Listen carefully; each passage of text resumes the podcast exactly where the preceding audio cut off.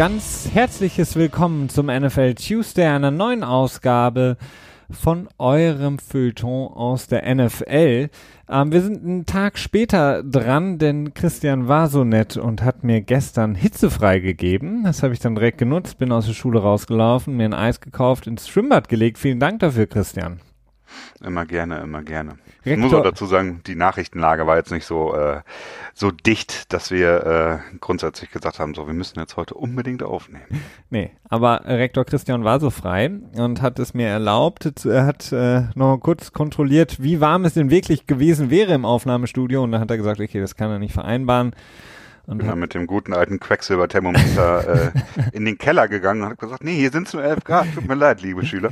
Genau, äh, ich muss jetzt, äh, ihr müsst jetzt aus dem Keller aufnehmen. Nein, ähm, deswegen heute, wenn es jetzt sich ein bisschen abgekühlt hat, sind wir da, um äh, die Woche für euch zu beleuchten, um zu schauen, was ist interessant? Ähm, ihr wisst es wahrscheinlich selber auch. Also die Nachrichtenlage ist, wie Christian gerade angesprochen hat, momentan nicht so dicht, nicht so befüllt wie sonst in der ähm, laufenden Saison in der NFL.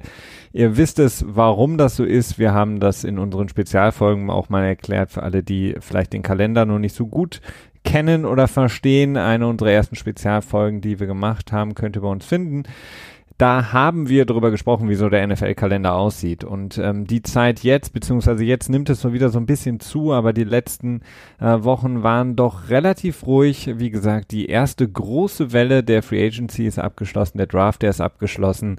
Ähm, jetzt hatten wir eben so ein paar ähm, ja, Voluntary Workouts, ähm, die Minicamps, die kurzen dreitägigen laufen gerade. Das heißt, ähm, jetzt gibt es wieder ein bisschen was zu berichten. Ähm, die zweite Welle der Free Agency wird jetzt so ein bisschen auch eingeläutet. Und ähm, deswegen haben wir mal die Themen so rausgekramt, die diese Woche auf jeden Fall berichtenswert sind, Christian. Und vielleicht starten wir einfach mal direkt mit zumindest der größten Nachricht um hier direkt sozusagen Breaking News zu haben im Podcast.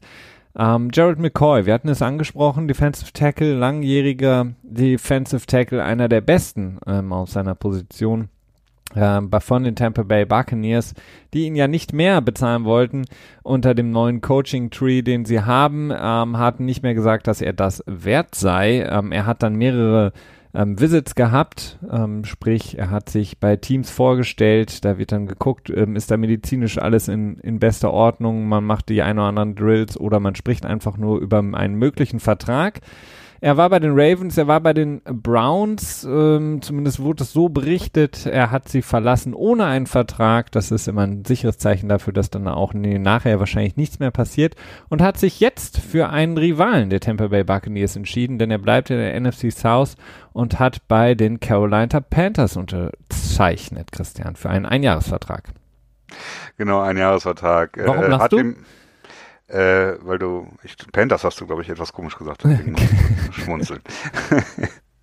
ja, für ihn war es äh, am Ende schon eine Menge Geld, die er verloren hat, denn äh, 13 Millionen war, glaube ich, sein Base Salary in diesem Jahr bei den Bucks, ne?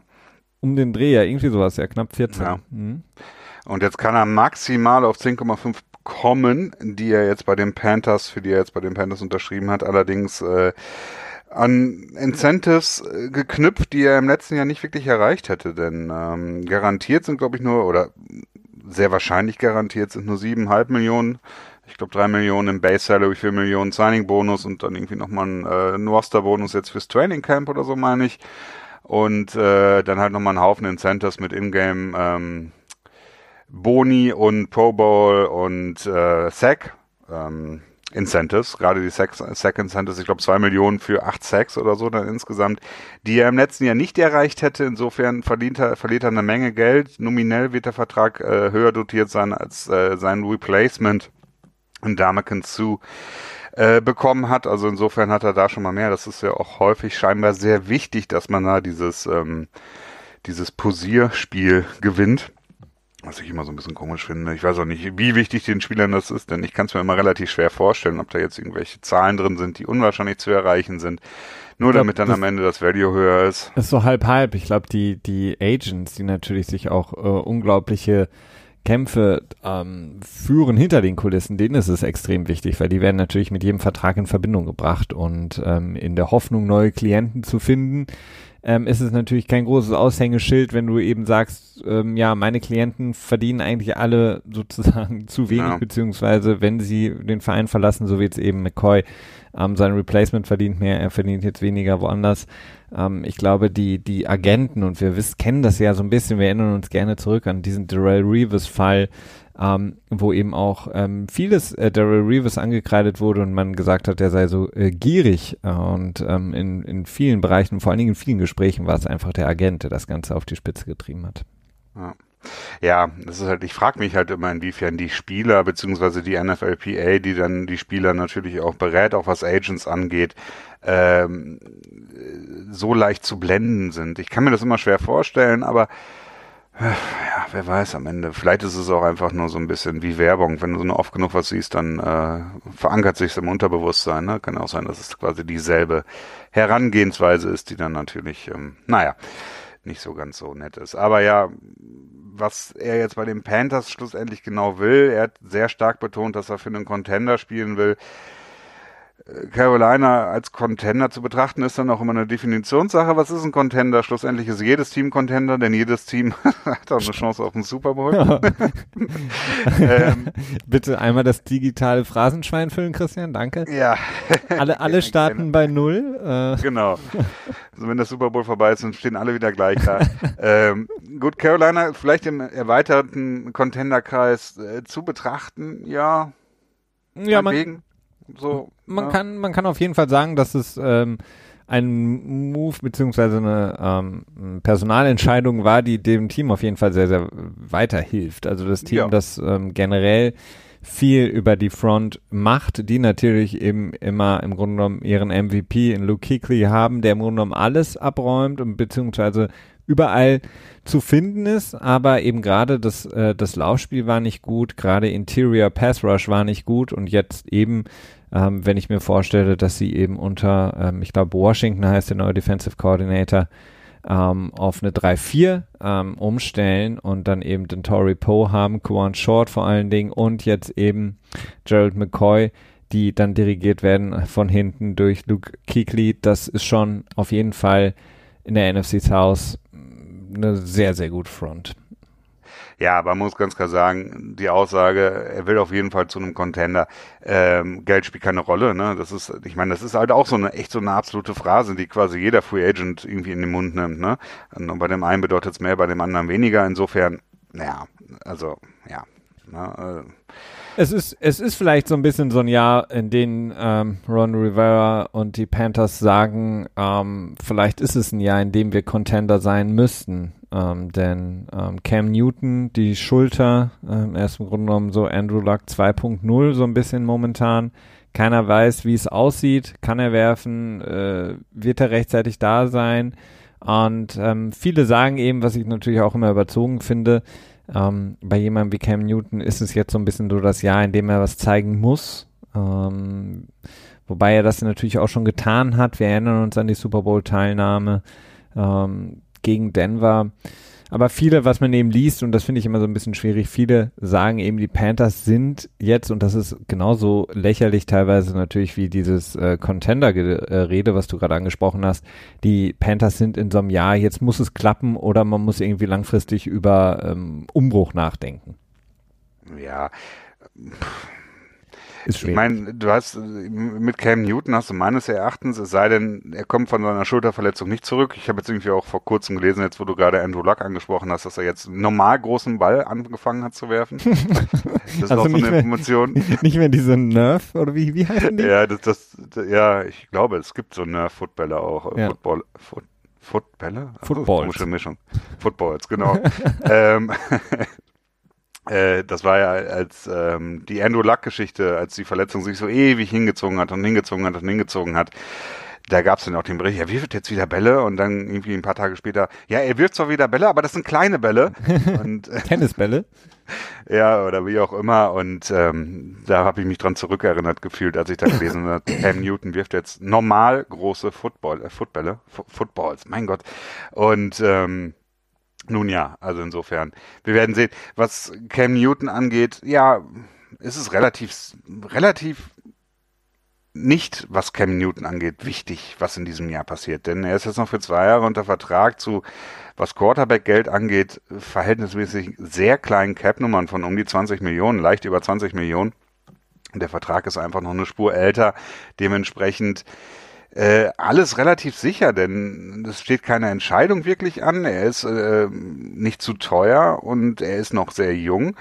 Ähm, gut, was das Team da drumherum angeht, okay, ja gut, da kann man vielleicht sagen, na, da könnte man vielleicht sagen, okay, jetzt das Ganze aufreißen und gucken, wo wir weiter hingehen.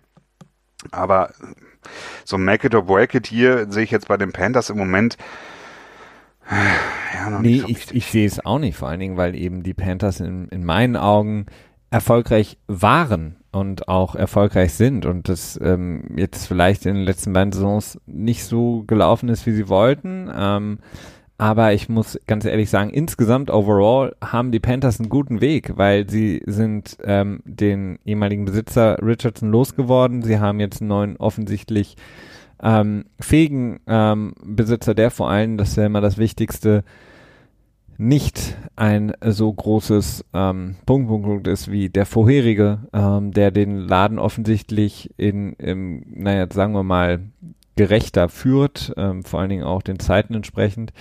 Und Cam Newton, also ich glaube nicht, dass es da um die, um die, die Vertragssituation geht, sondern es ist halt eher, ich glaube, sobald ein Quarterback wie Cam Newton mit vielen Verletzungen, dann jetzt eben auch mit gerade Wurfarm äh, es ist dann, glaube ich, häufig einfach so als ehemaliger First Rounder, dass dann eben die Medien gerne darauf einspringen und sagen, okay, jetzt muss irgendwann was kommen, jetzt muss der Erfolg kommen. Das Problem ist halt einfach nur in der NFL, kannst du nicht irgendwie, ähm, keine Ahnung, den Sugar Bowl gewinnen oder den Cotton Bowl oder whatever, sondern du kannst halt nur den Super Bowl gewinnen. Das heißt, ähm, es ist halt verdammt schwierig und alles andere wird im Grunde genommen immer als ein nicht unbedingt erfolgreiches Jahr gewertet naja. und das ist halt eigentlich immer so eine ähm, Perspektive, die einfach total verzerrt ist. Ähm, ich glaube einfach, ja, wir haben mit Sicherheit ein paar Positionen, gerade auch in der Defense, was wir gerade, was wir gerade angesprochen haben, was die, die Run-Defense angeht, da die Ankerpunkte, die sind natürlich schon etwas älter. Ähm, Jared McCoy, den sie jetzt ins Team geholt haben für ein Jahr,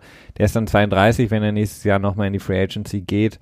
Ähm, Luke Kuechly, da sagen viele, der ist quasi die nächste Kopf, ach, äh, Entschuldigung, Gehirnerschütterung von ähm, einem Vorruhestand entfernt. Also ähm, ich glaube deswegen, äh, da sind immer so viele Fragezeichen. Nichtsdestotrotz glaube ich, dass die Panthers erfolgreich waren und vor allen Dingen auch für die Liga, ähm, zumindest auch in der letzten Zeit, ein ganz gutes Beispiel waren. Und auch Cam Newton, muss man sagen. Ja. Was ich an Umbruch zustimmen würde, ist Ron Rivera, der meines Erachtens ähm, sich so, ja, ja, ich bin nicht so ein Riesenfreund von ihm. Beziehungsweise er hätte mir schon im letzten Jahr gedacht, dass es durchaus sein könnte, dass er äh, quasi durch die Tür rausgeschickt wird beim Besitzerwechsel, als David Tepper an den Start gekommen ist. Äh, gab auch mal Gerüchte darum, ähm, allerdings wurde dann noch nie weiter festgehalten. Äh, gut, das ist für ihn könnte es ein Make it or Work it hier werden. Mhm. Ja, das, das ist absolut richtig, ja. Aber das natürlich, äh, ich meine, Coachingwechsel ist jetzt auch nicht unbedingt äh, sowas ganz Besonderes. nee, leider. Ähm, das äh, äh, erstreckt sich ja über, über viele Sportarten. Ähm, ja gut, ich meine, Coaches kannst du meistens leichter äh, auswechseln als Spieler. Ne? Kommt drauf an. Also den, den, den Long Snapper kannst du auch recht einfach auswechseln. Auch wenn er gerade befördert wird? ich wusste, dass es kommt. Die äh, Steilvorlage genutzt. Ähm, können, kannst ja nachher nochmal gerne anbringen, Christian, im Thema ähm, Buntes, was uns nicht zu interessieren hat. Ähm, ähm, eine weitere Nachricht, ähm, ein Spieler, der unter Vertrag genommen wurde, ist Jermaine Curse. Der hat äh, sich den Detroit Lions angeschlossen, wo er auf seinen ehemaligen Offensive Coordinator aus Seattle tagen ähm, treffen wird, Daryl Bevel. Ähm, äh, auch da ist es, glaube ich, ein ein Jahr, genau, ein Einjahresvertrag, äh, ein Vertrag, der, was die Garantien ähm, angeht, nur nicht einmal garantiert, dass ähm, äh, Jermaine Curse auch wirklich in den dann aktiven Kader für die Saison berufen werden wird. Ähm, naja, Curse, an den erinnern wir uns natürlich ähm, durch sein, ähm, ja, Catch im Super Bowl auf jeden Fall, ähm, kurz vor der Interception dann, als ähm, im Grunde genommen alle Patriots-Fans dachten, es ist schon wieder soweit, schon wieder ein ähm, wie, wie, wie wird man es gut übersetzen, Christian? Äh, wundersamer Catch, ein äh, Miracle, ähm, ein Wunder, wie auch immer, als er den Ball, ähm, der da mehrfach in der Luft rumgetippt wurde, dann schlussendlich fangen konnte. Und ähm, ich glaube, damals Malcolm Butler weinend schon an der Seitenlinie gedacht hat, er hat im Grunde genommen Passung, genau. Genau, alles sogar noch Devin McCourty ist auch sogar noch so drüber gesprungen und äh, im ersten Moment habe ich gedacht, er, er schießt den Ball ins Aus, ins Aus, weil er so ein so wie, so, wie so ein äh, Sprungschuss sah es aus, aber ja. Äh, Sprungschuss.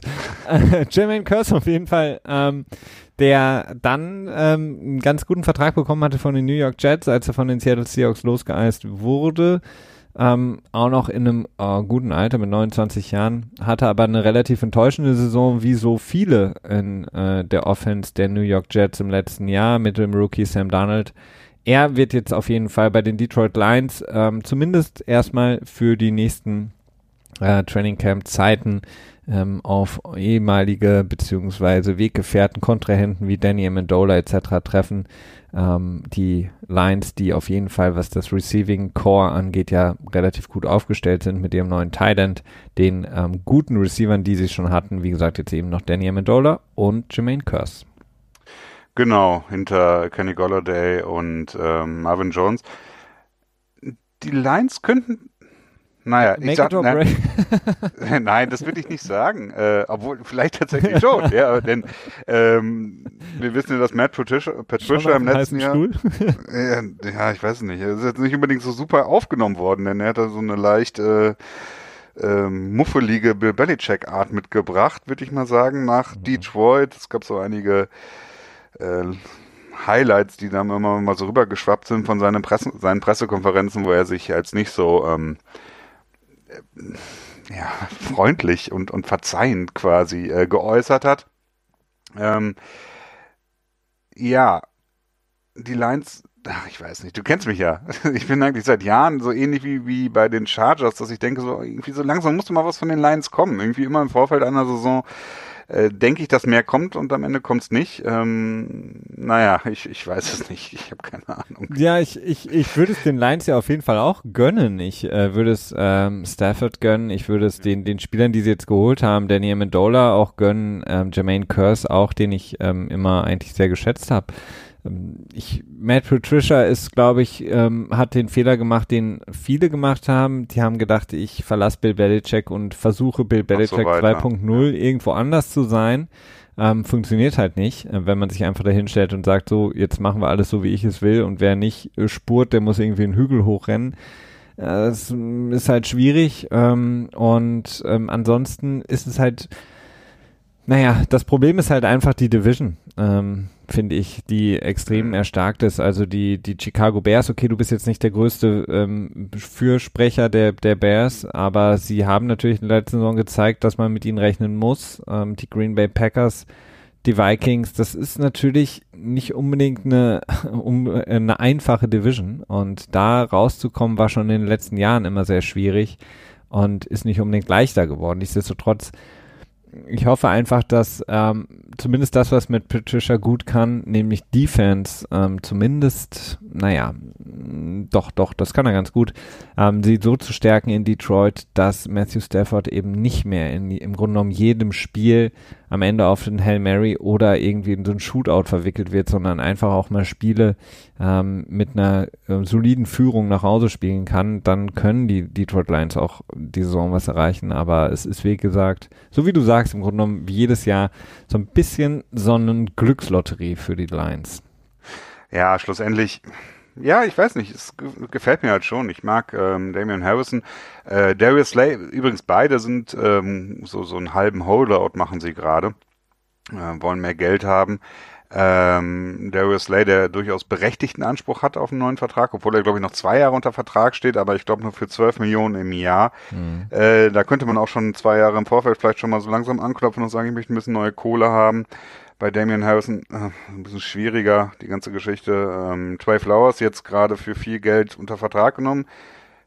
Bin gespannt, wie seine Rolle in Detroit aussehen wird, ob sie ähnlich sein wird wie bei den Patriots oder ob er da so ein bisschen mehr die Ohren nach hinten schnallen kann und nach dem Passer äh, waschen wird dürfen. Aber ja, Detroit ist spannend. Ehrlich gesagt, ich kann dir nicht sagen. Ich, ich glaube, ich mochte Stafford einfach als ähm, als ähm, als er gedraftet wurde und seitdem habe ich einfach da so so einen leichten einen leichten Stein bei mir im Brett. Ich glaube daran nicht. Das ist, ist manchmal habe ich so ganz ganz ganz merkwürdige kuriose äh, Affinitäten zu irgendwelchen Teams oder irgendwelchen Spielern oder so und das zieht sich bei mir dann so im Unterbewusstsein immer so mit durch. Hm. Deswegen bist du Patriots-Fan wahrscheinlich auch geworden, oder? Nee, ach, das war einfach nur äh, alternativlos für mich damals. Das kannst du auf deinen Hut schreiben. auf deine Kappe nehmen.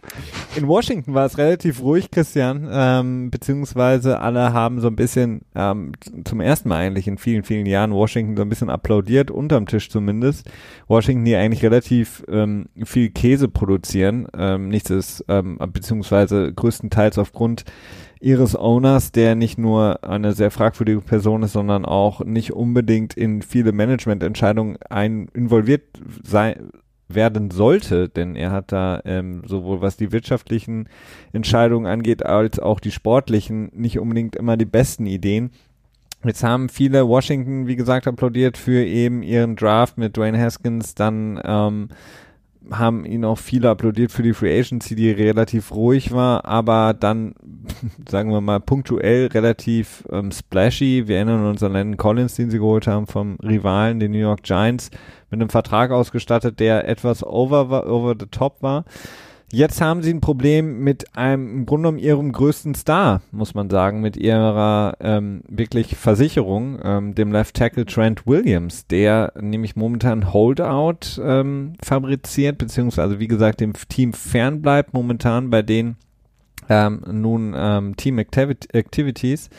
Und viele haben spekuliert, es könnte sein, dass es eben das Geld ist. Trent Williams, ein Left Tackle, der im Grunde genommen fast jedes Jahr, bis eben, ich glaube, ich weiß gar nicht, ob er letztes Jahr ähm, Pro Bowl Left Tackle war. Liegt natürlich auch immer daran, dass ähm, wenn man einmal Left Tackle Pro Bowler wird, dann kennen einen eben die, äh, sagen wir mal, viele der Fans und wenige Fans kennen die anderen Left Tackles, zumindest namentlich. Deswegen wird man dann gerne auch immer wieder in den Pro Bowl gewählt und die ähm, einschlägigen Kommentatoren nennen den Namen dann auch übermäßig häufig, deswegen bleibt er dann gerne im Gedächtnis der Fans. Äh, nichtsdestotrotz Trent Williams, ein extrem guter Left Tackle, ähm, ist nicht unbedingt jetzt den Team Activities Fan geblieben wegen Geld, Christian.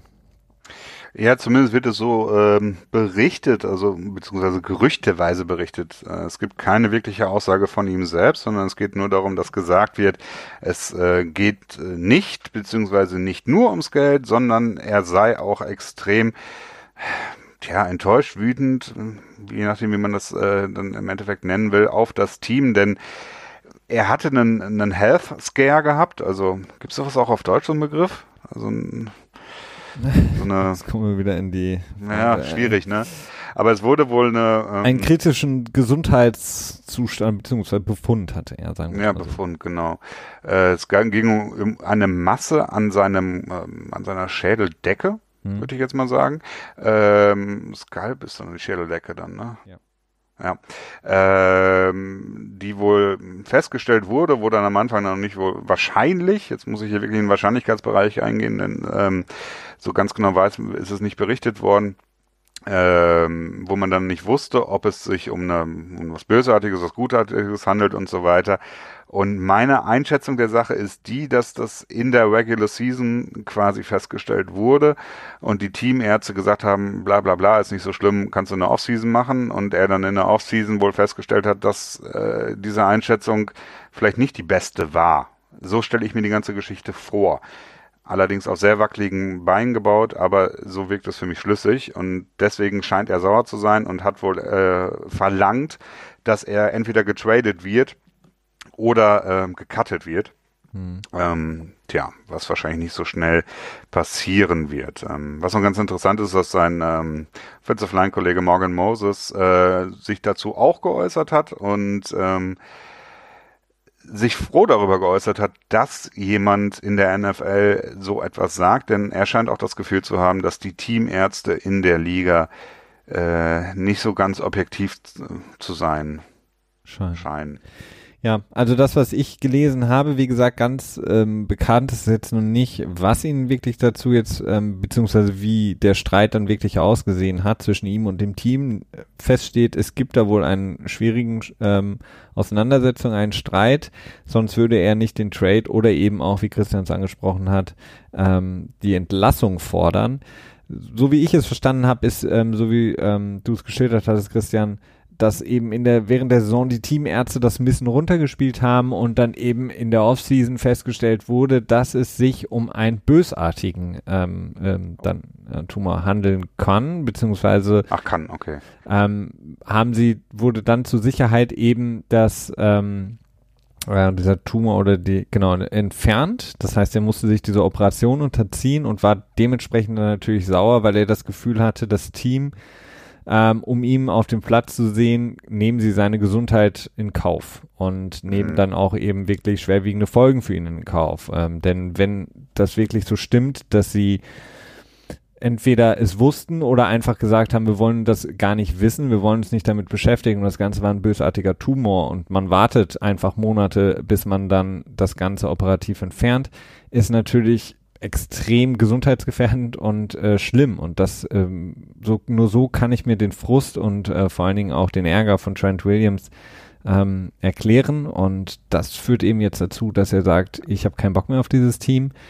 Und Vertrauen verloren, ne? Genau, und das, was du sagst, ist eben dann ein Beat Reporter in Washington hat gesagt, dass es, dass er eben mit mehreren, äh, dort Moses angesprochen, mit mehreren Teamkollegen gesprochen hatte, die alle gesagt haben, ähm, ja, da spricht er was Wahres an, Trent Williams, denn wir haben auch häufig das Gefühl, dass äh, unsere, ähm, ja, wenn wir eben zu den Teamärzten gehen, dass unsere Symptome nicht ernst genommen werden, dass es runtergespielt wird, dass versucht wird, das Ganze eben medikamentös zumindest erstmal für die nächsten paar Tage zu unterdrücken, um dann eben beim nächsten Spiel bereit zu sein. Das ist immer diese, diese ständige Waage, ähm, die wir in der Liga jedes Mal sehen, Spieler, die natürlich nicht fernbleiben wollen, weil sie wissen, A sind Incentives daran geknüpft, B sind mhm. natürlich auch ähm, zukünftige Verträge daran geknüpft, wie, wie häufig bin ich da, wie häufig bin ich beim Training, wie häufig kann ich auf dem Spielfeld sein, wie häufig bin ich sozusagen im Fernsehen zu sehen. Und auf der anderen Seite natürlich die Teamärzte, die wahrscheinlich auch einen sehr, sehr guten ähm, Vertrag da haben bei den jeweiligen Teams. Die möchten natürlich auch nicht diejenigen sein, die sagen, ähm, nee, der Spieler kann nicht spielen und ein Gruden kommt dann auf ihn zu oder sogar vielleicht auch der Besitzer kommt auf ihn zu und sagt, hier, du riskierst deinen Job ähm, oder beziehungsweise sind eben sauer. Ein ähnliches Beispiel hatten wir, war das nicht, glaube ich, im Fußball, als äh, Pep Guardiola damals Ach, ähm, Markus Müller-Wohlfahrt. Genau, und dann glaube ich auch nochmal ja. bei Manchester, wo er jetzt Trainer ist, die Teamärzte zu Sau gemacht hat, beziehungsweise deren Frust wollen die Teamärzte natürlich auch nicht auf sich ziehen. Und mhm. ähm, Sie sind natürlich dann die Überbringer dieser schlechten Nachricht, wenn sie sagen müssen, ja, Trent Williams fällt jetzt für den Rest der Saison aus, zu einem Zeitpunkt, als Washington natürlich noch die Chance äh, hatte, auch in die Playoffs zu ziehen.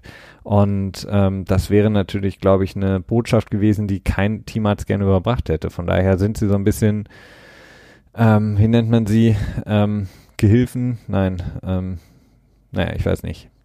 Ja, es ist, es ist ähm, tatsächlich ist es schwierig für, für, für die Ärzte, ne? weil du wirklich viele Interessen sowohl vom Spieler als auch dieses Teams gegenüber der Gesundheit halt permanent abwiegen musst. Ne? Und äh, wenn wahrscheinlich kein Geld dahinter steht, Ne? Also wenn es jetzt keine Geldinteressen geben würde, weder vom Team noch vom Spieler, würde wahrscheinlich jeder Arzt sagen, hör auf mit dem Football spielen. Ähm, das ist halt schon so, dass die Gesundheit natürlich in gewisser Art und Weise auch von den Spielern ihre eigene äh, permanent verkauft wird, wenn sie professionelle Footballspieler sind.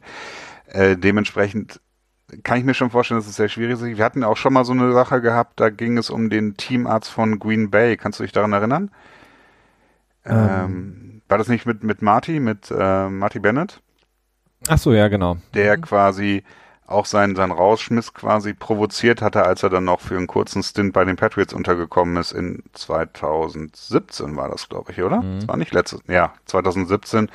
Und da hatte er quasi auch gesagt, dass der Teamarzt von Green Bay äh, nicht ähm, naja, zu seinen Gunsten entschieden hatte. Und dann ist aber, glaube ich, relativ schnell Aaron Rodgers äh, an die Seite des Arztes gesprungen und dass er irgendwie der Beste sei, irgendwie überhaupt. Nun darf man auch nicht vergessen, dass vielleicht gegenüber dem Quarterback sich der Arzt anders verhält als gegen einen Spieler, der ähm, nicht so etabliert ist.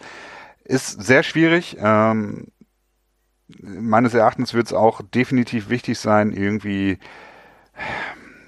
unparteiische Teamärzte zu haben, aber wie willst du das unparteiisch gestalten? Ne? Ich meine, wir sehen es bei diesen Concussion, äh, wie heißen die nochmal offiziell? Diese ähm, Concussion-Spotter-Ärzte. ja, das sind äh, unabhängige Neurologen. Ähm. Genau, unabhängige Neurologen. Wie unabhängig sind sie? Ne? Denn ähm, wir sehen es, ich meine, gibt es einen bekannteren Arzt in Deutschland als Markus Müller-Wohlfahrt?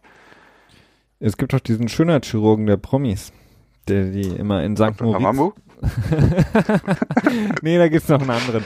Nein, aber es natürlich, du kannst nie sicherstellen, dass äh, die Teamärzte sozusagen zu 100 Prozent äh, im Sinne des, des Athleten oder der Athletin, ja, je nachdem, ja. wo es stattfindet, entscheiden, sondern sie werden natürlich immer zu einem gewissen Prozentsatz auch das Team im Hinterkopf haben und vor allen Dingen auch, je nachdem, wie die die sozusagen die Machtstrukturen in so einem, Ver ähm, in so einem Verein sind, werden sie auch immer mitbedenken, je nachdem, wie stark sie auch als Persönlichkeit sind, ähm, kann ich mir das jetzt erlauben? Weil den Besitzer von Washington, den willst du dann nicht ähm, sozusagen in dein Büro stürmen äh, haben und der dir dann mit Kündigung und was auch immer droht, ähm, kann ich mir gut vorstellen, dass sowas eben passiert und deswegen du wirst nie unabhängige medizinische Versorgung von Profispielern in der Liga haben, in keiner Liga.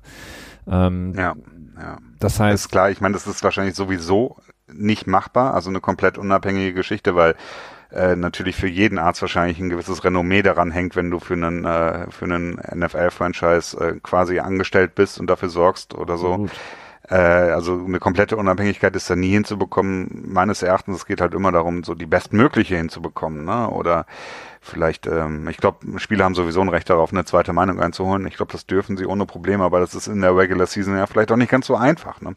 Ja, vor allen Dingen bei, bei dem Fall wie Trent Williams, ich bin selbst kein Mediziner, aber das ist wahrscheinlich auch eine Untersuchung, die äh, ihn mit Sicherheit für eine ein oder zwei Spiele dann auch ähm, rausnehmen würde. Weil, ja, wenn nicht sogar mehr. Ne? Also ich ja. glaube, meistens ist es so, wenn du so eine Tumoren siehst, dann ist es, kann man nie im Vorfeld irgendwie aufgrund von MRI oder so feststellen, ist es jetzt ähm, gutartig oder nicht. Es muss, glaube ich, immer eine Biopsie her. Ne? Und wenn du eine Biopsie hast, glaube ich nicht, dass du danach irgendwie Headbad, äh, Headbuds machen kannst. Also gerade wenn es halt am Kopf passiert ist. Ne? Ja, absolut. Von daher es wird wahrscheinlich immer so sein, dass die, der einzige, die einzige Möglichkeit, die es natürlich gibt, das Ganze so ein bisschen zu äh, regulieren, ist halt einfach eine andere ähm, Art der, der, des Anti-Doping-Kampfes in der Liga, die aber so jetzt eben nicht stattfinden wird. Aber das ist eben der einzige, die einzige Möglichkeit, um da, dadurch kann man jetzt nicht unbedingt Trent Williams Fall ähm, besser monitoren, man kann aber eben den tausendfachen Schmerzmittelmissbrauch ja, zumindest besser einfangen und überprüfen und überwachen. Ähm, das, was, was in der Gesellschaft nicht so gut ist, ist eben in dem Profisport meistens die einzige Wahl, nämlich ähm, Überwachung. Und anders geht es da leider nicht.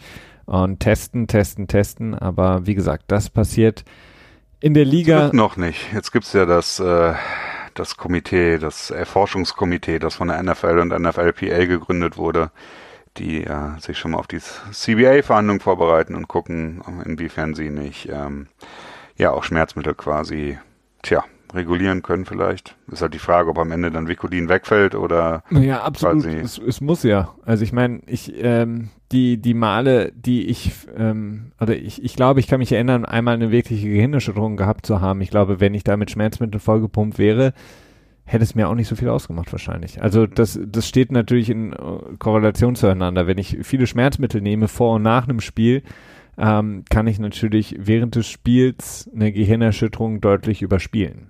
Mhm.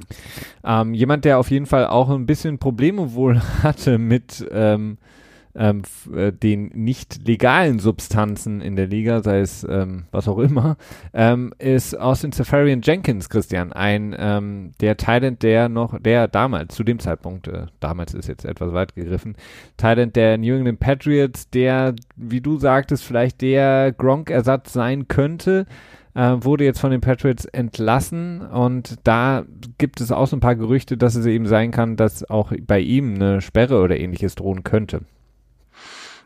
Ja, es würde passen, ähm, was so den Zeitpunkt angeht, denn jetzt kommen ja gerade so die ganzen Sperren, äh, werden so langsam immer, kommen sie wieder raus. Ich glaube aber eher, dass, äh, nein, muss ich anders formulieren. In seiner Vergangenheit hatte es Austin Safari Jenkins, ich sage ab jetzt nur noch ASJ, ähm, vermehrt Probleme mit, mit Alkohol ja, Missbrauch, weiß ich nicht, auf jeden Fall mit Alkoholsucht, glaube ich, gehabt. Er war, glaube ich, mal eingeliefert im College, so als auch äh, später in seiner Karriere. Ich weiß nicht, ob es bei den Jets war.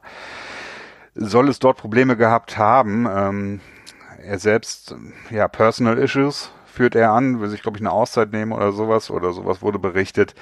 Äh, schwer zu sagen, woran es am Ende wirklich liegt. Kann man eigentlich auch nur hoffen, dass es für ihn persönlich gut weitergeht. Ähm, denn sowas ist natürlich immer nicht schön. Was die Patriots selbst angeht, ist natürlich ein bisschen fraglich, denn äh, Benjamin Watson fehlt die ersten vier Spiele. Ähm, dann haben sie noch Matt Lacoste und Ryan Izzo, Steven Anderson und Andrew Beck. Tja, na, ist jetzt äh, nichts wirklich, wo man sagen könnte, okay, das sind erfahrene, gute Spieler? Nee, das kann man nun wirklich nicht sagen. Also Matt Lacoste ist derjenige, der jetzt momentan der Frontrunner ist in der auf der Position. Der hat letztes Jahr 24 Catches gehabt bei in Denver. Ähm, Steven Anderson hat im Grunde genommen bisher seine NFL-Zeit größtenteils auf dem äh, Practice Squad verbracht. Mhm. Ähm, genau, äh, Ben Watson ist, äh, naja, wir haben es schon mehrfach besprochen, sehr alt, ähm, jetzt äh, sporttechnisch gesehen, hat wie gesagt auch seine vier Spiele Sperre, weil er eben gedacht hat, er geht in den Ruhestand und nimmt man das eine oder andere Steroid oder was auch immer, wurde ertappt. Und jetzt eben aus den Safarian Jenkins, der ja entlassen wurde, sich eine Auszeit nehmen möchte aufgrund von persönlichen ähm, Dingen, an die er sich, denen er sich widmen möchte. Und ähm, nun haben wir eben das, ne, dass die Patriots Gronk verlieren, ähm, den, den besten Teil in aller Zeiten und haben jetzt eben Matt Lacoste und Steven Anderson. Ähm, wird ähm, verdammt spannend sein. Ja. Ja gut, ich meine, das wird allen bei den äh, New England Patriots in Foxborough klar gewesen sein, dass du keinen 1 zu 1 Ersatz bekommen wirst für Gronk. Ähm, bestenfalls ein 1 zu 1 Versatz für einen Regular Season Gronk aus dem letzten Jahr, der halt ähm, nicht überragend war, aber halt schon gut, ne? So? Mhm, Oder ja. willst du mir da widersprechen? Ja, doch. So in dem Bereich, das wäre so der beste Fall gewesen. Ähm, tja, jetzt äh, wird man das wohl nicht bekommen. Das ist, äh, wird sich die Offense halt anders äh, arrangieren müssen. Christian, ich, äh, eine Frage, die, die sich mir so ein bisschen stellt in den, in den letzten Tagen, in denen wir ja auch so ein bisschen suchen nach, nach guten Stories, ist eine Story, die im Grunde genommen jedes Jahr immer wieder pro Team aufgebrüht wird, ist, wenn irgendwie ein Spieler die Off-Season-Workouts gibt, also nicht teilnimmt, ähm, sagt, okay, ich äh, bin nicht da, aus welchen Gründen auch immer. Man muss dazu natürlich sagen, im Grunde genommen sind es pro Team höchstens einer bis zwei, wenn überhaupt. Also in der Regel sind es wirklich 99 Prozent des Teams, die teilnehmen. Aber es sind dann natürlich eben ähm, Spieler, die, die etwas größere Namen haben. Tom Brady hatten wir mehrfach angesprochen, jetzt eben Odell Beckham Jr. auch, ähm, Le'Veon Bell, ähm, und so weiter und so fort, die eben sagen so, pff, ja, nee, ähm, ich, ich, ähm, keine Ahnung, trainiere irgendwie lieber selber persönlich für mich und äh, ich mache irgendwie, keine Ahnung, halte irgendwie ein Camp ab mit irgendwie meinen Receivern und was auch immer. Die Teams reagieren häufig, wir haben Jacksonville mal angesprochen vor einiger Zeit, ähm, ah, ja. teilweise auch ähm, ungerecht und unfair. Wie, wie siehst du die Situation? Ist es, ähm, oder was, was könnte die NFL, die NFLPA vielleicht auch im Hinblick mit äh, auf das CBA, die Rahmenvertragsvereinbarung ähm, machen, dass man eben dieses ähm, nervige, ja, Off-Season Sommerloch, äh, was das angeht, ähm, einfach schließen kann, beziehungsweise den Teams eben die Zeit auch mit den Spielern zu geben. Hältst du es für sinnvoll, sie zu zwingen? Dass man sagt, okay, das ist Teil eures Vertrages? Also noch mehr, als ja. es jetzt schon ist?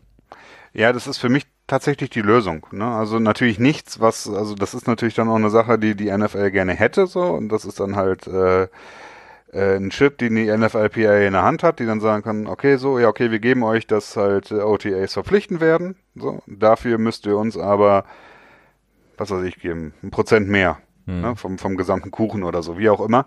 Ähm, meines Erachtens sollte das der Weg sein, aber ich ehrlich gesagt weiß ich gar nicht, ob die NFL Interesse daran hat, denn wie du gerade gesagt hast, es ist fast jeder da.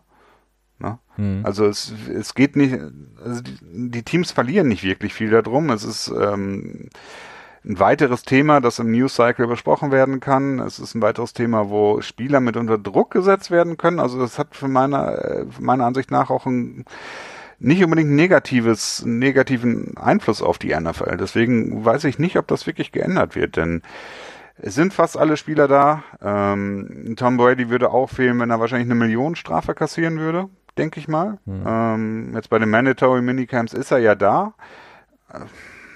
Glaubst du, es hat ja. eine Auswirkung auf Spieler? Ähm, wenn sie sagen, zum, wenn zum Beispiel jemand wie, wir hatten jetzt Jalen Ramsey, das war jetzt eben der Knackpunkt bei, bei Jacksonville, mhm. als sich dann eben Tom Coughlin auch wieder das CBA darüber ähm, geäußert hat. Glaubst du, dass das wird den Spielern angekreidet? Und dass man eben sagt, bei so, Vertragsverhandlungen, äh, das ist ein Spieler, der, der nimmt nicht teil, was auch immer, weil ja. das Problem ist halt, es ist halt immer eine negative Presse, die aufgemacht wird, ne? Also Klar, man, man ja. berichtet jetzt nicht einfach, ja, oder Beckham Jr. ist jetzt eben die meinetwegen zwei Tage nicht da, ist relativ uninteressant, sowohl sportlich als auch fürs Team, glaube ich. Nichtsdestotrotz wird das natürlich immer aufgeblasen, auch Le'Veon Bell, wie viele Leute sich den äh, Mund zerrissen haben, als er gesagt hat, er ist nicht da bei den Jets und alle dann gesagt haben, so macht er jetzt den gleichen Scheiß wie in Pittsburgh, was soll das überhaupt, hatte, was für eine Arbeitseinstellung hat er überhaupt? Ähm, obwohl es halt eigentlich total null und nichtig ist, diese, diese, diese, ähm, diese Termine. Also ich würde halt eher dafür plädieren, dass man den Kalender anders strukturiert, dass man eben sagt, man erlaubt den Teams den Kontakt zu den Spielern in der Offseason, man erlaubt ihnen, ähm, dass sie einfach ähm, gewisse Trainingspläne, ähm, naja, durchziehen. Ähm, man ändert das Salary ab, dass die Spieler eben dementsprechend dann auch schon entlohnt werden und hat dann eben nicht immer diesen, diesen Stress, dass die Spieler eben quasi aus dieser langen Zeit der Freizeit reinkommen ins Team und erstmal geht es darum, ähm, dass alle irgendwie total ähm, ewig lang Football fern waren, ähm, wenn es jetzt nicht eben die Superstars sind, die, die ihre eigenen äh, Camps und Trainer haben. Ähm, dass man einfach sagt, so ab einem gewissen Zeitpunkt startet einfach die Vorbereitungszeit und dann müssen die Spieler halt da sein. Und ähm, dass man diese, dieses, ähm, ja, es ist jetzt eigentlich das ist so wie so ein Wahlpflichtfach irgendwie in der Schule früher. Also kannst du machen, musst du aber nicht. Also es ist irgendwie so, und dann sagen die Spieler, ja, dann mache ich es auch nicht. Und dann sagen alle, oh mein Gott, was hat der ja, für eine die, Arbeit? Die es leisten können, ne? Das ja. ist halt immer die Sache. Also Spieler, die halt ähm, so gut sind, dass, auf, dass auf sie nicht verzichtet werden kann, oder Spieler, die äh, sowieso gerne in die Free Agency gehen würden, quasi, und jetzt äh, so viel Wert haben, dass sie auch gut entlohnt werden, äh, sind die halt nicht da. Aber jetzt äh, Spieler 30 bis äh, 53 im, im Depth Chart, äh, die fehlen halt nicht. Es sei denn, sie haben guten Grund, weil äh, die haben halt berechtigte Sorge, dass sie dann rausgekegelt werden. Ne? Ja. Ähm, es war ein relativ, wenn ich das richtig in Erinnerung habe, ein relativ großer Sieg für die NFLPA, dass die das halt haben durchsetzen können, diese ganze äh, Trainingsstrukturierung, ne, dass halt auch deutlich weniger Full Practice, äh, Full Pads Practices gab. Ne? Ich glaube, du darfst jetzt mittlerweile in der Regular Season nur noch 14 oder 15 äh, Practices haben, in denen du halt mit vollen Pads äh, arbeitest, ne? Also mhm. mit und vollen Kontakt dann auch halt gleichzeitig. Ähm, viele Trainer beschweren sich darüber. Also es ist immer wieder ein Trainer, das hört man immer wieder, dass irgendwelche Trainer sagen, das ist scheiße, dass wir jetzt nur noch so wenig Kontakt haben dürfen im Training. Wir können unsere Jungs nicht mehr gut trainieren. Ähm, mag alles stimmen. Unter Umständen kann es auch sein, dass das Verletzungsrisiko steigt dadurch, wenn du weniger Training hast, weil du dich nicht so gut darauf vorbereiten kannst. Das ist aber für mich, finde ich, immer ganz schwierig nachzuweisen, ähm, weil das ist, glaube ich, sehr schnell mit Zahlen irgendwie eine gewisse Richtung zu manipulieren und so. Da bin ich immer sehr skeptisch bei. Aber schlussendlich ähm, kannst du es halt nicht so offen lassen. Du kannst jetzt nicht sagen im nächsten CBA, okay, äh, Coaches dürfen mit ihren Spielern einmal die Woche zwei Stunden Kontakt haben für, keine Ahnung, Playbook durchgehen oder sowas. Weil wenn du das hast, dann äh, wird dem Spieler wahrscheinlich äh, ein 20-seitiges PDF zugeschickt mit äh, in 3 PT oder so, Schriftgröße, wo dann erwartet wird, dass das halt auch durchliest. Ne? Das ja. ist das Problem. Also das kann sich immer sehr, sehr schnell ändern und dementsprechend ist es wirklich, das ist ein schwieriges Thema. Nee, ich, ich, ich bin ja auch da voll Spieler äh, nee, ich weiß, unterwegs. ich weiß. Also ich mhm. will ja den Spielern im Grunde genommen die, die, die das Gehalt vergrößern und sagen, die Spieler bekommen nicht nur ihre ähm, Game Checks für die Regular Season, das war's dann, sondern ähm, ich möchte sie darüber hinaus dann auch bezahlen mit einem, mit einem, ich weiß nicht, einem, einer gewissen Basis an, an Gehalt, die dann eben für diese Zeit gilt und dass man dann eben ab einem gewissen Zeitpunkt, meinetwegen ab jetzt circa, dass man dann eben sagt, okay, wir haben einfach dann ein ähm, verpflichtendes Training für alle. Und da kann man fehlen, wenn man einen guten Grund hat, aber sonst ist es erstmal verpflichtend. Und die äh, auch in dem Zeitraum quasi. Genau, ja. So und, jetzt, ach so, ja. Okay. Ja, genau. Mhm. Und das, und dann, weiß nicht, dann, dann hat man halt einfach ähm, nicht mehr diesen, äh, glaube ich, diesen, diesen Krampf die ganze Zeit und hat mehr Zeit mit den Spielern. Ich wäre auch nicht dafür, noch mehr äh, Practices mit Pads zu machen, weil ähm, ich glaube, klar, die Coaches beschweren sich darüber, aber ich glaube, viele Spieler ähm, sind ganz happy darüber. Ähm, ich meine, guck dir die Chargers an, wie viel Verletzungen die einfach schon äh, haben, bevor die, die Saison eigentlich erst losgeht. Das heißt, ich glaube, für Spieler, die NFLPA, ist es auf jeden Fall ein Verletzungsminimierungsgrund. Ich glaube, das ist eher deren Argument. Und eben auch, dass, dass sie eben sagen, okay, wir, wir bekommen dafür nichts, außer eben kleine Boni, wenn sie in so einem Vertrag drin sind. Und das macht irgendwie keinen Sinn. Und wenn die Spieler es sich leisten können, bleiben sie halt fern. Und das wird dann immer zu so einer ähm, medial aufgebauten Blase und ähm, ist so ein bisschen störend, finde ich. Ja, aber diese Blasen sind ja immer hilfreich für die Teams. Ne? Das darfst du ja nicht vergessen. Es werden ja immer die Spieler als als äh, egoistische Menschen dargestellt, die ihre Kameraden zurücklassen, die äh, Teamplayer sind. Ne? Das, das ist ja immer derselbe Tenor, der quasi läuft. Und ähm, nichts, aber schlussendlich machen die Spieler nichts anderes als das, was sie dürfen. Ne? Ja. Und ähm, dadurch, dass es halt so positiv gespinnt ist für die NFL, bin ich mir nicht sicher, dass wir wirklich viel Interesse daran haben, etwas zu ändern. Denn da, um es zu ändern, müssten sie was abgeben. Ne? Das ist halt, das ist halt immer ein Geben und Nehmen am Ende, wenn es in diese CBA-Verhandlungen reingeht. Und äh, meines Erachtens verlieren sie nicht so viel, denn du hast es eben gesagt, ein bis zwei Spieler spiel fehlen pro Team, wenn überhaupt. Ich glaube nicht, dass es für die Teams einen großen Unterschied macht und dass die Coaches jetzt unbedingt sagen, so, ja, es ist jetzt super wichtig, dass jetzt alle da sind. Ne? Ja. Also insofern, ich ähm, glaube nicht, dass da viel passieren wird, denn für die NFL ist es, glaube ich, nicht äh, interessant genug, dafür viel abzugeben.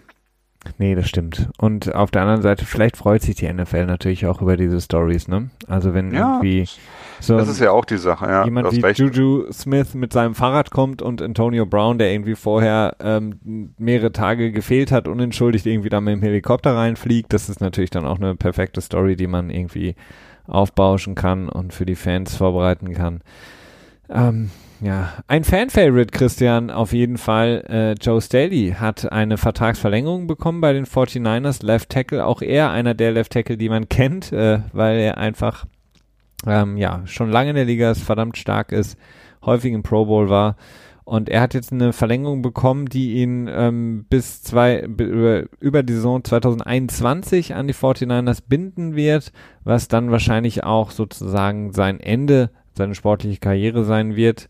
Und äh, genau, das wurde jetzt auf einem ähm, Special Event, den die 49ers hatten, ich weiß gar nicht mehr, was das war, ähm, vom CEO dann auch verkündet, beziehungsweise Staley hatte sich dann bei äh, Jet, York bedankt für diese Verlängerung, dass er eben seine Karriere dann bei den 49ers beenden kann. Ja,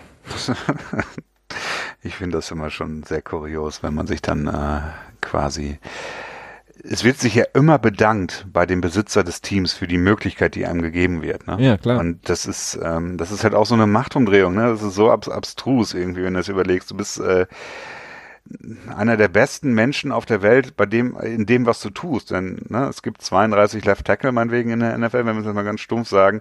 Ähm, also bist du einer der 32 besten Menschen, die das, was sie dort tun, tun.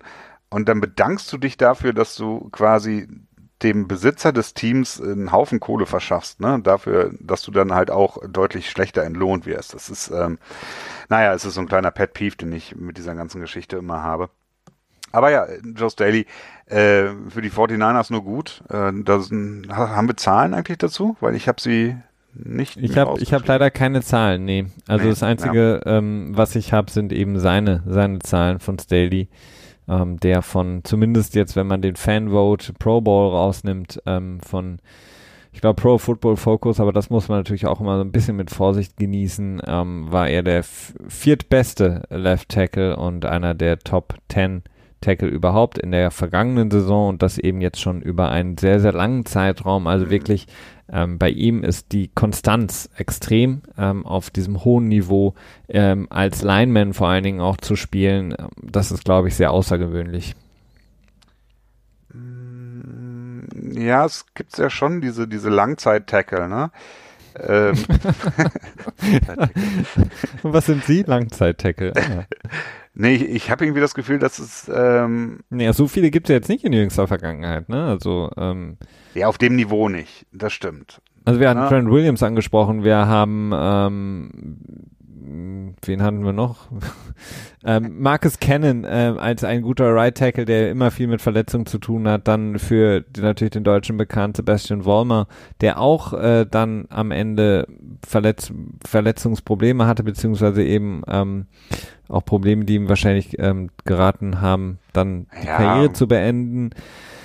Ähm, das ist jetzt nicht so, dass, dass es so viele gibt, die so wirklich ähm, Rocksteady über 10, 12 Jahre die Position spielen. Ja gut, okay. Wenn du über 10, 12, ja, aber es gibt halt viele, die sehr alt sind, ne? Tackle. Das, das meinte ich eigentlich eher. Okay, also, ja. jetzt, also diese Tackle-Karrieren wirken so, als wenn sie deutlich, ähm, ja, deutlich länger halten, ne? Ja, hoffen wir es für ihn und die 49ers äh, die sich natürlich freuen. Äh, Jimmy Garoppolo, der wieder im, äh, jetzt auch im Training ist, äh, läuft und wirft und äh, sich ähm, voller ähm, Gesundheit erfreut. Sein, sein Knie geht es offensichtlich gut und die 49ers gehen, wie im Grunde genommen in den letzten Jahren immer, mit sehr viel Hoffnung in die kommende Saison. Da Shanahan jetzt endlich den großen Wurf zu schaffen ähm, mit ihrem Franchise-Quarterback Jimmy G. Wir werden sehen ein ähm, Gegner auf jeden Fall für sie in der NFC, die LA Rams, die es ja in den Super Bowl geschafft haben und dann, ähm, wie Sean McVay sagte, vielleicht ein bisschen zu viel analysiert haben und überanalysiert haben und deswegen verloren haben, haben ein Problem so ein bisschen zu analysieren, was mit Todd Gurley momentan los ist, denn äh, Todd Gurley, der ja einen großen Vertrag von ihm bekommen hat, zumindest was die Running Back Position angeht, ähm, noch sehr jung ist, und eben im letzten Jahr, im Grunde genommen in der zweiten Saisonhälfte oder im, im, letzten Drittel, müssen wir eher sagen, der Saison plus Playoffs auf einmal ähm, ja sehr wenig gespielt hat, ähm, bei weitem nicht mehr diesen diese Agilität hatte, die er zuvor hatte. Ähm, Christian, ich weiß nicht, ist das so gesichert, dass er eben mit Arthrose im Knie zu kämpfen hat, oder? Äh, ich glaube, dass das der der Konsens ist, ja. Okay und er dann eben äh, ja so eine unglaublich große Story natürlich auch vor dem Super Bowl war. Ich glaube, im Super Bowl selber hatte er, wenn's, wenn ich mich richtig erinnere, zehn oder elf Carries überhaupt nur. Das ist natürlich für jemanden wie Todd Gurley in dieser Offense von Sean McVay, die natürlich sehr, sehr auf dieses Laufspiel setzt, auf vor allen Dingen auf diese Stretch Runs, war das sehr, sehr wenig. CJ Anderson hat ähm, im Grunde genommen eben den Rang abgelaufen, nicht nur im Super Bowl, auch wenn beide dann nicht großartig gespielt haben, aber dann natürlich auch vorher schon gegen die Dallas Cowboys in den Playoffs. Und die äh, Rams, die ja dann auch in der dritten Runde Daryl Henderson gedraftet haben, von dem eben viele sagen, er könnte im Grunde genommen Todd Gurley noch mehr ähm, Spielzeit abnehmen, denn Todd Gurley ist wohl bei weitem nicht mehr da, wo er mal ist, äh, beziehungsweise war, eben aufgrund dieser Knieschäden. Und es könnte sein, dass es für Todd Gurley jetzt, ähm, zumindest was die Spielzeiten angeht, deutlich bergab geht.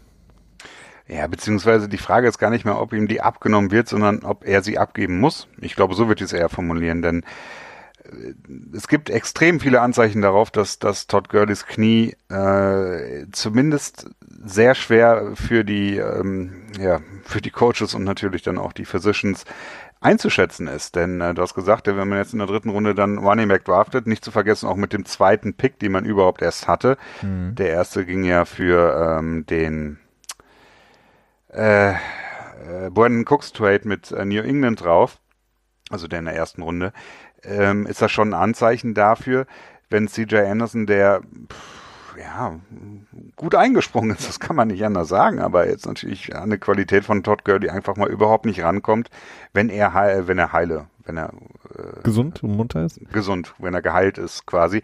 Ähm, das ist halt schon, das sind halt wirklich Alarmzeichen und hier scheinen sich halt wirklich diese, diese typischen äh, Running Back, ähm, tja, Stereotype zu bewahrheiten, ne? dass sie halt, dass die Karrieren kurz sind, dass der, der Fall vom Cliff sehr rapide bei ihnen ist und äh, dass sie deswegen keinen großen Vertrag bekommen sollten. Und Todd Gurley hat einen verdammt dicken Vertrag bekommen und ist im Prinzip, wenn ich das richtig in Erinnerung habe, erst in 2000 nach 2020 überhaupt äh, cutbar. Denn es sind so viele Garantien in dem Vertrag, auch was Injury Guarantees und auch normale Garantien angeht ähm, dass die Rams, wenn es jetzt wirklich für Todd Gurley dem Ende nahe geht, einige Probleme cap-mäßig haben und also um die 20 Millionen Dead Money, glaube ich, rumschleppen würden. Was ja auch gut ist. Ich meine, dafür sind, sind diese ja, ja, ja für, da. Für den Spielern ja. ist es natürlich optimal, dass er diese Verlängerung unterschrieben hat. Für das Team ist es natürlich extrem unangenehm, aber gut, das ist halt das Risiko, das ein Team tragen muss. Absolut. Ähm, also es wird auf jeden Fall spannend sein. Todd Gurley, der ja im Grunde genommen äh, Christian, wir sind, wir haben uns nicht mit Ruhm bekleckert äh, in dem Fantasy, dass wir Fantasy Football, das wir gespielt haben, aber ähm, Todd Gurley war ja bei vielen einer derjenigen, der sehr, sehr hoch genommen wurde. Ich dachte ähm, gerade, haben wir den genommen? nee, nee, äh, gezogen wurde. Das wird wahrscheinlich jetzt in der kommenden Saison ganz anders aussehen. Denn wie gesagt, ähm, seit im Grunde genommen diese Story ist immer noch so ein bisschen mit vielen Fragezeichen behaftet, seit dem Super Bowl, beziehungsweise den Wochen auch vor dem Super Bowl hat sich an der Story nicht so viel geändert, außer dass die LA Rams offensichtlich nicht nur einen Plan B haben, sondern eben auch äh, mit Henderson einen Spieler haben, der übernehmen kann. Ähm, genau, Christian, ich habe jetzt soweit eigentlich meine Themen. Du wolltest ja noch was, äh, was Buntes uns berichten. Ähm, da hatte ich dich vorhin kurz abgeschnitten. Äh, hattest du? Ja, es ging um einen Longsnapper. Ach so, ah ja, äh, Joe Cardona, der Longsnapper der Patriots, äh, wurde heute, war das heute oder? Nee, ich glaube, es war heute, ne? Ja. Ähm, wurde heute auf dem Feld befördert zum, oh Gott, jetzt, ich wollte das eigentlich gar nicht zum Thema machen, ich glaube zum Lieutenant. äh, Wo auf der, dem Feld, auf dem Trainingsfeld? Auf dem Trainingsfeld, ja. Von Bill Belichick? Hat er sich nur Uniform angezogen? Oder? Nee, das, das glaube ich nicht. Nee, nee, also das wurde halt einfach nur Von John Bon Jovi wahrscheinlich, der kam irgendwie, oh, ja. John Bon Jovi kam mit Sonnenbrille und Jeep auf den Platz gefahren Meinst du nicht mit dem Helikopter, so quasi äh, Vietnam-Style an, an der Leiter? Der ist so, der, nee, der ist so ähm, Parachute-mäßig mit, mit so einem Tandemsprung abgesprungen ah, und dann auf dem Feld gelandet. Und dann äh, mit dem beim Fallschirmsprung und dann haben sie diesen Rauch äh, in Rot und Weiß hinter sich hergezogen. Ja, und dann haben sie, wie, wie sie es immer machen, äh, der, äh, John Bon Jovi Songs gespielt. Ich, ich würde ja als Spieler der New England Patriots ähm, da nicht spielen können, weil die beim Training mindestens einmal, wenn nicht fünfmal John Bon Jovi spielen die ganze Zeit. Ich glaube, äh. das ist ähm, immer so durchstaffiert. Also ein Training gibt's dann eher Rap und dann gibt's ein Training wieder so, so weißen Rock. Und ähm, ich glaube, das, na, äh, das wird immer, ähm, Mike Weiss tweetet immer die, die Setlist, wenn sie quasi beim Training vor Ort sind. Und, äh, Einer der, aus, der, aus der Rubrik Tweets, die die Welt nicht braucht. ähm. Ja gut, ich meine, es gibt Fans, die das sehr spannend finden. Ich habe auch schon mal ein, zwei Mal mir einen Lied noch angehört, aber dann, also so ganz so gepackt hat's mich dann am Ende doch nicht. ja. Ähm, es sei denn, Christian, du hast noch was. Ähm, ja, wir hatten noch das, das, das Owner, sollen Owner Owner genannt werden, Thema. ja, das, das darfst du gerne anführen. Ach Gott, ja, scheiße, jetzt muss ich das selber machen. Also, äh, zwei NBA-Teams sind wohl dazu übergegangen, ihre Besitzer nicht mehr Besitzer zu nennen. Äh, das ganze Thema ist aufgekommen, denn ähm, LeBron James hat in seiner Sendung The Shop, heißt die, glaube ich, ne? Ja. Genau, aus dem Barbershop. Ähm, da trifft er sich dann mit, mit anderen sportlichen, anderer sportlicher Prominenz äh, darüber unterhalten und es ging darum, dass das Thema halt ähm, unsensitive, wie wird man das am besten ins Deutsch übersetzen? Äh, ich finde Political Correctness ist so ein furchtbares Wort. Ähm, Weiß ich nicht. Naja. Ähm, ja, ne, offensichtlich mit der Geschichte der Sklaverei und dann das, der Begriff Besitzer ist verständlich, warum das problematisch sein könnte, denn ähm, auch wenn Besitzer natürlich tatsächlich Besitzer sind von einem Team und ein Team ist ja nun schlussendlich auch ein Unternehmen und ein Unternehmen hat in der Regel auch Besitzer. Daher ist schon zu verstehen, wo der Begriff herkommt, aber es ist auch zu verstehen, warum der Begriff unter Umständen problematisch sein könnte. Und die NBA ist ja relativ progressiv, was solche Sachen in der Regel angeht, was in meines Erachtens hauptsächlich daran liegt, dass äh, die Spieler dort sehr viel Einfluss haben und sehr viel ähm, ja, beeinflussen können. Dementsprechend interessant ist die Geschichte. Ich frage mich, ob das noch mehr wird in der NBA, ob sich da das da quasi zur neuen Norm entwickelt, dass dann die Besitzer der Teams nicht mehr Besitzer genannt werden, sondern, keine Ahnung, Chairman oder Managing Partner oder so. Da gibt es so verschiedene Begriffe, die da ähm, gehandelt werden im Moment. Ähm, naja, interessantes Thema auf jeden Fall. Also ja, ich bin gespannt, find, wie sich ich, das weiterentwickelt. Ich, ich finde es auf jeden Fall gut. Ähm, äh, LeBron James, der immer eigentlich gute Sachen macht, gute ja. Dinge vorantreibt, äh, gute Ideen hat, nicht zuletzt seine Schule, ein großartiges Projekt, wer das noch nicht gesehen hat, kann man äh, finden. Ähm, und ansonsten ist es absolut logisch. Ähm, die, die Mehrheit der Spieler sind äh, schwarz, äh, die ähm, Verhältnisse, gerade die gesellschaftlichen Verhältnisse sind extrem. Rassismus ist ein äh, ganz, ganz großes Problem, nicht nur in Amerika, auch hier, aber in Amerika natürlich extrem ähm, auf die Spitze getrieben, vor allen Dingen im Profisport, dort wo dann eben die Besitzer meist weiße und wir wissen es aus Erfahrung, größtenteils eben auch weiße Rassisten sind und ähm, ihnen den Titel Owner zu vergeben, obwohl im Grunde genommen die Spieler äh, das ähm, sozusagen Revenue reinbringen, ist ähm, ein, eine Form der, der Unterdrückung und ist auch eine Form von Rassismus. Und insofern ist es eine, eine super Initiative. Ähm, dass das ähm, gemacht wird und dass das umgesetzt wird und who cares, ähm, wenn die dann ähm, ja. äh, irgendwie Partner oder äh, Associate oder whatever heißen. Oder warum nicht einfach alle irgendwie CEO oder was auch immer. Ja gut, weil du ja streng genommen, also in der NFL wird schwierig werden, weil da hast du ja halt häufig auch CEOs, ne, oder ja, ja. Presidents oder so. Also da könnte es tatsächlich, also was die NFL, NFL angeht, ist natürlich ein bisschen schwieriger. Äh, in der NBA ist das, glaube ich, ein bisschen anders strukturiert, aber da hast du tendenziell mehr Ahnung von als ich. Ähm, ja, aber wie gesagt, ich glaube auch in der NFL könnte man das so eigentlich umsetzen.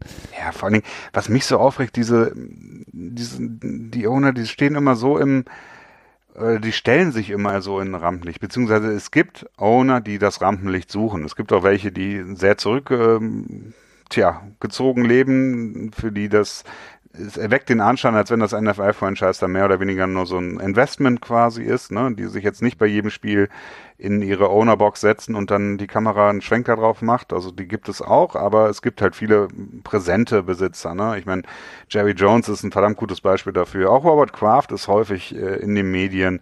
Also es gibt da einige Besitzer, die da sehr drin sind.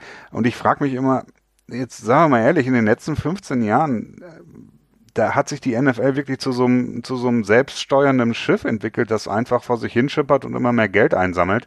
Ähm, und die Besitzer haben nicht mehr so viel damit zu tun, finde ich. Denn es wird, wird immer mehr Kompetenzen werden abgegeben an die, an Park Avenue, äh, 345 ist, glaube ich, die Adresse, das Headquarters der NFL in New York. Ähm, und dementsprechend ist meines Erachtens auch der, das Renommee nicht mehr so angebracht, was Besitzer. Ja, aber viele, viele wichtige Sachen laufen ja immer noch über den Tisch der Besitzer. Also wir haben es ja über, auch angesprochen, was am Owners Meeting alles entschieden wird oder in die Wege geleitet wird oder worüber verhandelt werden kann. Dass die darüber überhaupt äh, involviert werden, ist halt schon fraglich, weil es teilweise sportliche Fragen sind, in, zu denen sie eigentlich keine Meinung haben sollten. Ähm, dann was äh, Relocation von Teams angeht ähm, dann. Ja, natürlich entscheiden die viel, aber ich wollte eigentlich eher darauf hinaus, also sorry, dass ich da jetzt reingrätsche, dass, ähm, dass das quasi auch ein, ein, Esel mit verbundenen Augen machen könnte, weil das Ding ist halt unkaputtbar quasi. Also ich, ich finde halt nicht mehr, dass jetzt da so Entscheidungen getroffen werden, die, ähm, die eine gewisse Fähigkeit erfordern oder eine gewisse Genialität oder wie auch immer. Ja. Und dass die, dass die Besitzer dann deswegen diesen Titel Besitzer und dieses, diesen Fame, den sie abbekommen, schlussendlich verdient hätten. Umso, Abgesehen davon, dass sie einfach reich sind, so. Umso mehr sollten sie dann einfach den Titel abgeben. Ja. Denn wenn sie eh nicht mehr so viel machen, können Also Sie, ich finde, das ist eigentlich nicht wirklich eine Diskussion, wo man jetzt, ich meine, auch da werden natürlich wieder von rechten Seiten dann kommen, so, es ist aber, ey, guck doch mal, das, die sind doch faktisch Besitzer, so, ne, warum sollen sie dann auf einmal den Titel abgeben, bla, bla, bla. Ähm, meines Erachtens ist das nicht unbedingt eine großartige Diskussion wert, auch wenn sie mit Sicherheit kommen wird und wahrscheinlich sich Trump dann natürlich auch wieder drüber lustig machen wird. Wahrscheinlich. Ähm, eine, genau, eine Sache, die, die mir noch ähm, ähm, eingefallen ist, ähm, die, die ich auf jeden Fall noch aus persönlicher ähm, Ebene rüberbringen wollte, für alle, die die NFL ja auch gucken möchten und sich der NFL verbunden fühlen und den Sport mögen, die Spiele sehen wollen. Ähm, und ich weiß, der Game Pass ist teuer, aber es lohnt sich und jetzt noch mehr, in, äh, vielleicht schon mal Geld beiseite zu legen für den ähm, Game Pass ähm, denn The Zone, das ist ja einer der ähm, Konkurrenten auch in Amerika, auch in Deutschland wird, glaube ich, viel über The Zone geguckt. Ähm, The Zone hat sich ähm, ein großes Eigentor geschossen, beziehungsweise hat im Grunde genommen etwas gemacht, was ähm, ich nicht nachvollziehen kann. Und zwar haben sie den ehemaligen Fox Sports Executive Jamie Horowitz ähm, zum, in, zumindest schon mal in den USA zum Head of Content gemacht. Das heißt, er ist für alles verantwortlich, was dieser ähm, äh, in größtenteils der Streaming-Dienst, korrigiere mich Christian, wenn ich irgendeinen Quatsch erzähle. Ja, ich glaube schon, ja. Ähm, äh, dann zu verantworten hat. Und Jamie Horowitz ist auf zwei Ebenen eine absolute Fehlbesetzung beziehungsweise Peinlichkeit, denn einerseits hat er aus Fox Sports ähm, so einen Klamauk-Sender äh, gemacht, also Fox Sports mit die, Leuten, die sich anschreien und das äh, Diskussion nennen. Ja, Fox Sports war ja zumindest, ähm, was, was zumindest was den Sport angeht, mal eine äh, lange Zeit auch relativ ähm, gut, seriös, zumindest auch sportjournalistisch gut. Ähm, Fox Sports ist unter Jamie Horowitz eben zu dem ähm, Anschreisender, zu diesem pöbelhaften, macho-mäßigen ähm, Quatsch geworden. Ähm, also eben solche Skip Bayless-Leute etc. pp. Ähm, es gibt, glaube ich, bei Fox Sports und das nicht nur in der NFL, sondern in der NHL, MLB, NBA drei, vier solcher Sendungen, in denen mehrere Leute sich ein anschreien, ohne Argumente, was auch immer, immer irgendwelche Typen, die einfach nur den ganzen Tag komische, krude Kram von sich geben. Und auf der anderen Seite, viel schlimmer noch, Jamie Horowitz ist ähm, bei mehreren Sachen rausgeflogen, unter anderem bei Fox auch rausgeflogen, aufgrund äh, von sexuellen Belästigungen, die nachgewiesen wurden am Arbeitsplatz etc. Also der hat ähm, Angestellte, die ihm dann unterstellt waren, äh, sexuell belästigt, bedrängt und es gab Vergewaltigungsvorwürfe. All das gegen Jimmy Horowitz. Er hat jetzt eben eine neue, wie man so schön sagt, sanfte Landung bekommen, äh, um bei The Zone das Amerika-Geschäft zu führen. Hm. Ähm, kein, kein schönes Zeichen für ein, ein, ähm, ein Streamingdienst, der ja auf dem Vormarsch ist und ähm, ja, wenn man äh, das nicht möchte, dann äh, ist der Game Pass die sichere Alternative.